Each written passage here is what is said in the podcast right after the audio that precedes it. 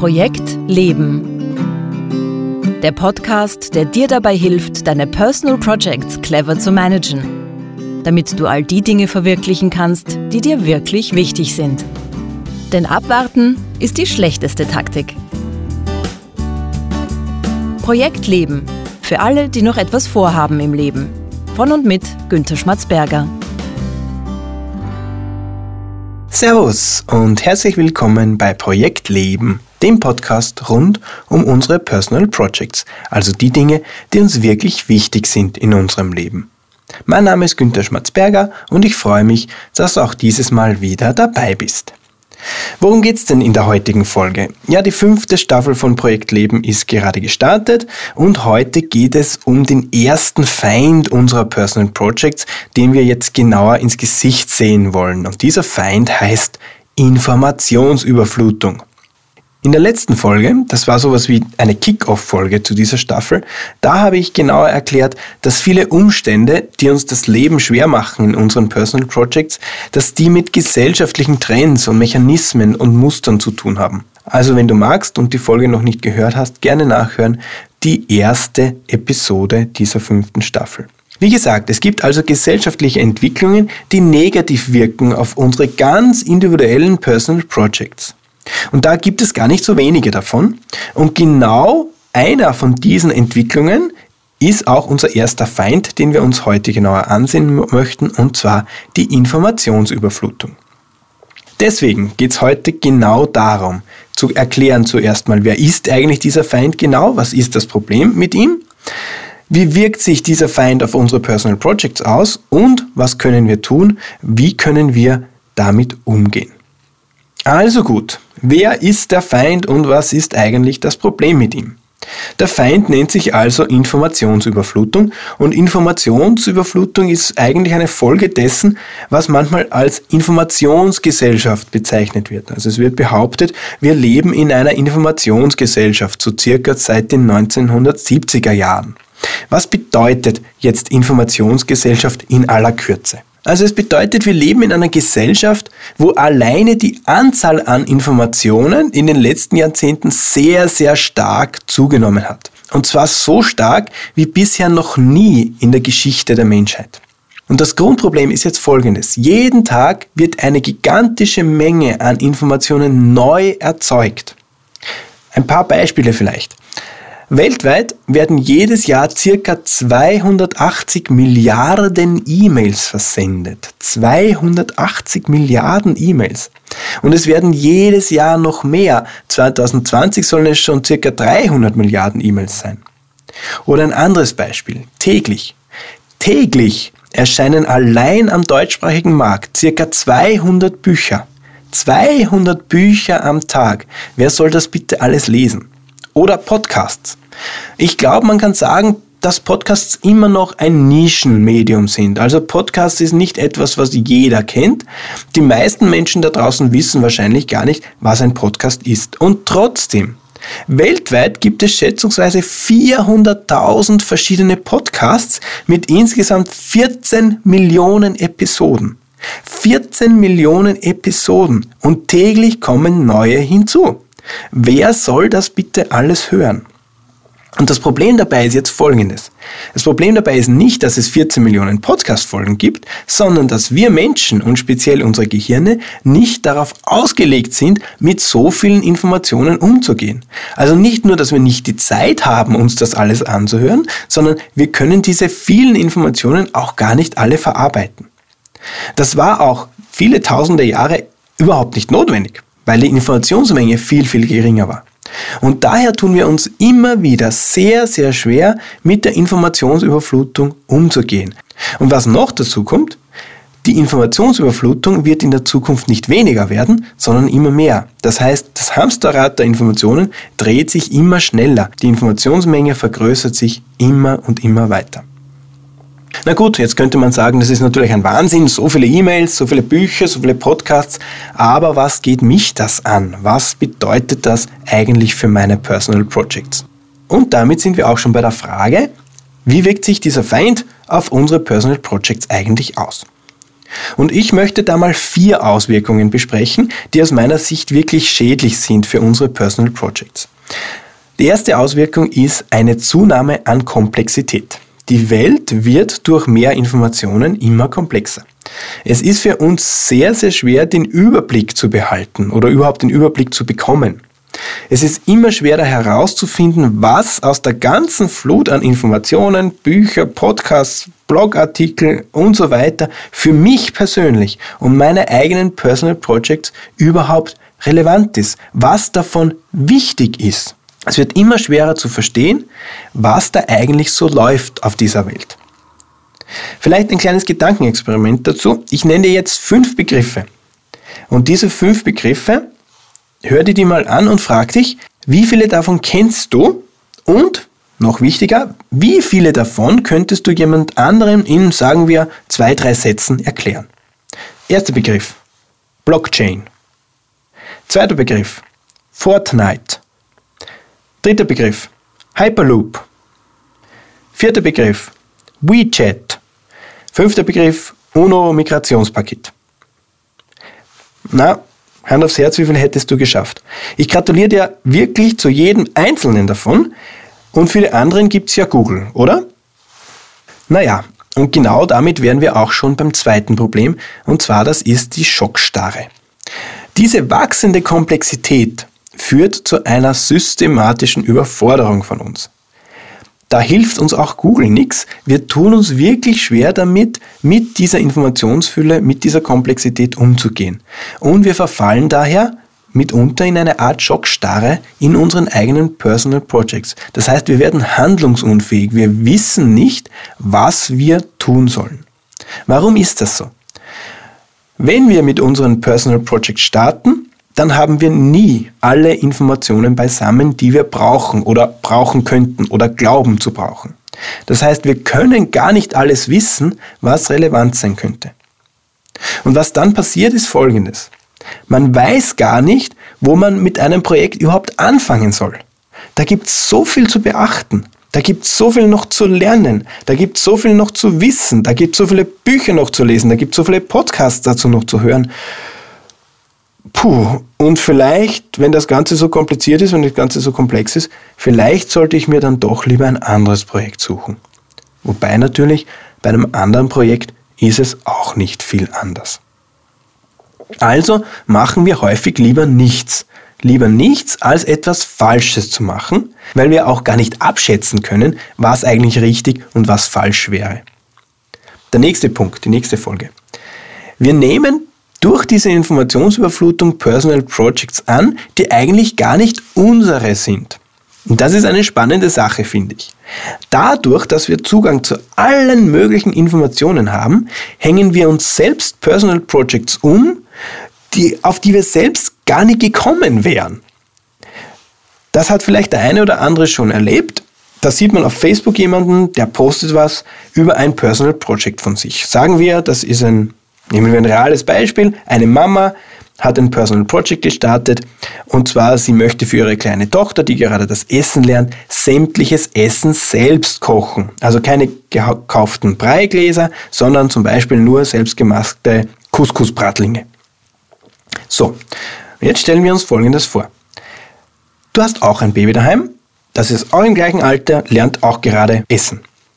Jetzt kann und wird wahrscheinlich Folgendes passieren. Du fragst dich, hm, sollte ich das nicht auch machen? Sollte ich nicht auch solche Bratlinge für meinen kleinen Schatz machen und auf die ganzen Hipgläser verzichten? Naja, besser wäre schon, gesünder wäre es. Und im Nu hast du ein Personal Project auf der Agenda, das es ohne Facebook gar nicht gäbe. Das Projekt kommt also nicht aus dir selbst heraus, sondern du hast es dir deswegen umgehängt, weil du die Informationen bekommen hast, dass andere dieses Personal Project verfolgen. Und du übernimmst es dann, obwohl es dir vielleicht gar kein großes Anliegen ist, obwohl vielleicht gar keine große Not dazu besteht und dein kleiner Schatz mit den Breigläschen eigentlich eh sehr zufrieden ist.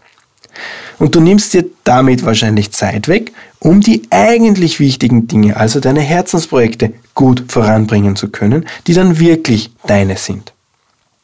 Aber aus noch einem Grund sind zum Beispiel die Informationen, die wir auf Facebook und so weiter bekommen, für unsere Personal Projects schädlich. Und der vierte Punkt, das ist die Ablenkung.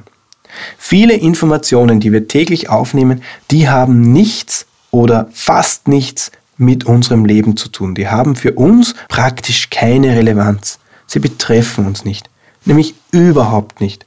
Und trotzdem saugen wir diese Informationen auf wie ein Schwamm.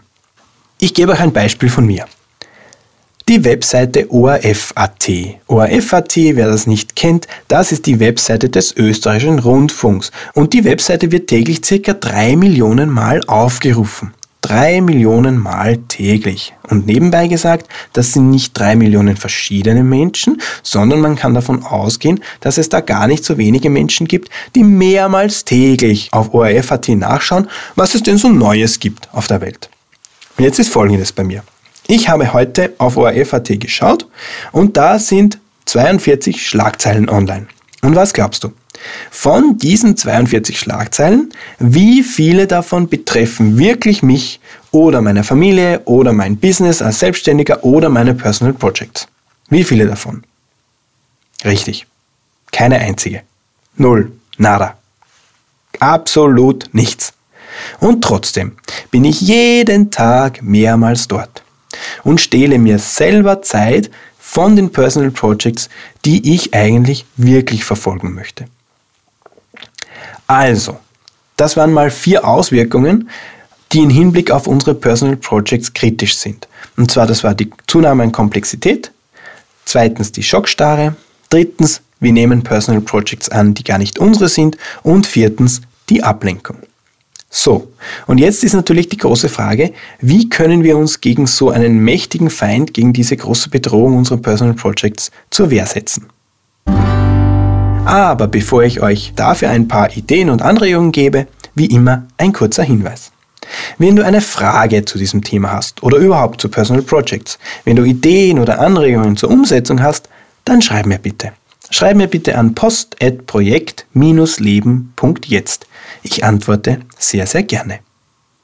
Na gut, jetzt also die Frage, wie können wir mit der Informationsüberflutung umgehen? Was können wir gegen sie tun? Und ich denke, die Antwort ist einfach und schwierig zugleich. Wir müssen den Zustrom an Informationen drosseln. Und damit meine ich vor allem die Informationen, die für uns und unsere Personal Projects und damit für unser Leben überhaupt nichts bringen. Uns würde eine Informationsdiät gut tun, also ein bisschen weniger von allem. FDH für Facebook, für Nachrichtenportale, für Twitter, für Podcasts, für Blogs, für Bücher und so weiter und so weiter. Weniger Fernsehen, weniger Zeit im Internet surfen und dafür lieber aktives tun in unseren Herzensprojekten. Und das ist auch mal ein wichtiger Schritt. Also wenn wir die Menge an Informationen, die wir in unser Leben lassen, nicht kontrollieren und nicht reduzieren, dann werden wir diesem Feind unserer Personal Projects niemals Herr. Uns muss nämlich bewusst sein, die Informationsmenge wird von selber mehr. Wir müssen aktiv da dagegen steuern. Aber das ist allein noch nicht genug. Wir brauchen noch was. Wir brauchen noch zwei zusätzliche Dinge. Und zwar, wir brauchen erstens Kuratoren und wir brauchen zweitens Kommentatoren. Und was bedeutet das jetzt genau? Beginnen wir erstmal mit den Kuratoren. Was ist ein Kurator?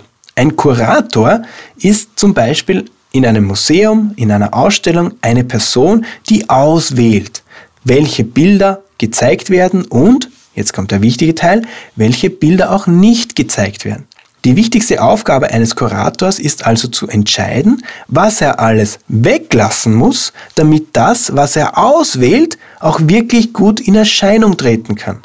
Also ein Kurator weiß, dass er aus der Vielzahl von Informationen auswählen muss, damit die wichtigen Informationen nicht überlagert werden von der großen Menge der unwichtigen. Als Kurator geht es ganz viel ums Weglassen. Was ist wichtig? Was ist interessant? Was ist spannend? Und was ist überflüssig? Was ist nur Wiederholung? Was ist more of the same? Was lenkt nur vom Wesentlichen ab? Der Kurator unseres eigenen Lebens zu sein, das ist eine ganz wichtige Aufgabe, die wir da haben. Und die können wir auch nicht wirklich delegieren. Als Kuratorin unseres Lebens und damit als Kuratorin der Informationen, die wir in unser Leben lassen wollen oder eben nicht lassen wollen, dazu müssen wir uns regelmäßig bewusst machen, auf welchen Kanälen unsere Information eigentlich so daherkommt. Und gleichzeitig müssen wir vielleicht einen dieser Kanäle abdrehen oder zumindest auf ein gesundes Maß reduzieren. Und zwar dann, wenn wir merken, dass uns dieser Kanal nicht gut tut. Und das kann sowas wie Facebook sein, wenn wir merken, dass wir über Facebook immer wieder Personal Projects bekommen, die wir im Grunde gar nicht haben wollen. Aber das kann auch sowas wie ORF.at sein, wenn wir draufkommen, dass wir mehrmals täglich uns ablenken lassen von Nachrichten, die uns im Grunde überhaupt nicht betreffen. Das kann aber auch sowas wie die Nachbarin sein, die uns regelmäßig mit dem neuesten Tratsch aus der Nachbarschaft versorgt, wo wir aber uns gerne fragen dürfen, tut uns die Information überhaupt gut? Wollen wir das eigentlich alles wissen? Also, wir müssen unsere Rolle als Kuratoren unseres Lebens wirklich sehr ernst nehmen und immer wieder das Wichtige vom Unwichtigen unterscheiden, immer wieder die Kanäle abdrehen oder reduzieren, die uns nicht gut tun, zum Wohle von uns selbst und unseren Personal Projects. Und dann brauchen wir noch Kommentatoren. Was ist ein Kommentator? Ein Kommentator, das kennt man zum Beispiel aus dem Fernsehen oder aus einer Zeitung, ist jemand, der oder die uns eine Information erklärt. Also ein Kommentator kann uns die Frage beantworten, was genau bedeutet diese Information für mein Leben? Wie soll ich das einordnen? Was muss ich aufgrund dieser Information unternehmen oder brauche ich gar nichts unternehmen? Man könnte also sagen, Kommentatoren machen aus Informationen Wissen. Und Wissen sind Informationen, die für uns einen Sinn haben, also die mit anderen Informationen bestehende Informationen schon verknüpft sind oder die es uns erlauben, sowas wie Ursache und Wirkung und Folgen zu erkennen. Wir brauchen also Personen, die uns den Sinn erklären, die uns die Bedeutung erklären und die uns helfen, die Komplexität für uns persönlich zu reduzieren. Auf diese Weise machen wir uns dann Informationen zu eigen sozusagen, durch Bewertung, durch Interpretation, durch Bezugsetzen zu dem, was wir schon wissen. Na gut, jetzt ist Folgendes. Eigentlich wäre natürlich jeder von uns für sich selbst der beste Kommentator. Denn nur du selbst kannst natürlich einschätzen, was bestimmte Informationen konkret für dich und deine Personal Projects, für deine Herzensprojekte, für deine Beziehungen in deinem Leben bedeuten. Das ist eigentlich klar. Wer sonst sollte das besser wissen als du? Also dürfen wir auch die Rolle als Kommentatoren unseres Lebens sehr, sehr ernst nehmen. Wir dürfen uns regelmäßig fragen, was bedeutet das jetzt konkret für mich? Bedeutet das überhaupt was für mich? Wozu ist diese Information eigentlich gut? Ist sie nützlich für mich und meine Personal Projects? Und was wäre, wenn ich diese Information nie bekommen hätte? Würde ich dann irgendetwas anders machen? Aber es ist manchmal gar nicht so einfach, sein eigener Kommentator zu sein. Manchmal ist es wirklich so, dass man den Wald vor lauter Bäumen nicht sieht. Und in den Fällen, wo du zum Beispiel bei einem Herzensprojekt wirklich in Schockstarre bist, wo du bei einem sehr wichtigen Projekt nicht weißt, wo du anfangen sollst oder wo du weitermachen sollst, wenn du das Gefühl hast, dass du viel zu viele Personal Projects hast, die eigentlich gar nicht deine sind, dann lass dir helfen. Hol dir Hilfe, hol dir Menschen, die dir dabei helfen, zu kuratieren und zu kommentieren. Das können deine Freunde sein, das können deine Eltern sein, das können deine Geschwister sein, das können deine Lebenspartner, Lebenspartnerin sein. Das können aber natürlich Experten sein, Berater, Coaches oder auch bestimmte Blogger oder Podcaster. Menschen, denen du vertraust. Aber Vorsicht, achte immer genau darauf, wer dir in deinem Leben den Sinn erklärt. Wähle deine Kommentatoren wirklich gut aus und frag dich immer, sind das Menschen, denen ich wirklich vertraue? Mit einem Wort, lass dir helfen, wenn dich die Informationsflut erdrückt und du in deinen Herzensprojekten nicht vorankommst. Das ist kein Zeichen von Schwäche. Ich würde sagen, im Gegenteil zeugt das von Stärke und Weisheit. Denn eines ist ja ohnehin klar. Kommentatoren oder auch Kuratoren können uns in unseren Personal Projects helfen. Aber die Verantwortung für unsere Personal Projects und damit für unser gesamtes Leben, die können wir ohnehin an niemand anderen abgeben. Und das war's auch schon wieder für heute vom Projekt Leben. Wenn du jetzt ein oder zwei Inspirationen bekommen hast, wie du dich gegen den Feind Informationsüberflutung wehren kannst, dann hat sich dieser Podcast auch schon wieder gelohnt. Alle Links und Infos zu dieser Folge findest du wie immer in den Show Notes auf www.projekt-leben.jetzt. Auf meiner Webseite kannst du dich auch in den Projektleben Newsletter eintragen. Der Newsletter versorgt dich laufend mit allem Wichtigen rund um den Podcast. In der nächsten Folge knöpfe ich mir dann den nächsten Feind vor, und zwar den Verlust der Eigenzeit. Ich würde mich freuen, wenn du auch nächste Woche wieder dabei bist. Vielen Dank fürs Zuhören und alles Gute für deine Personal Projects.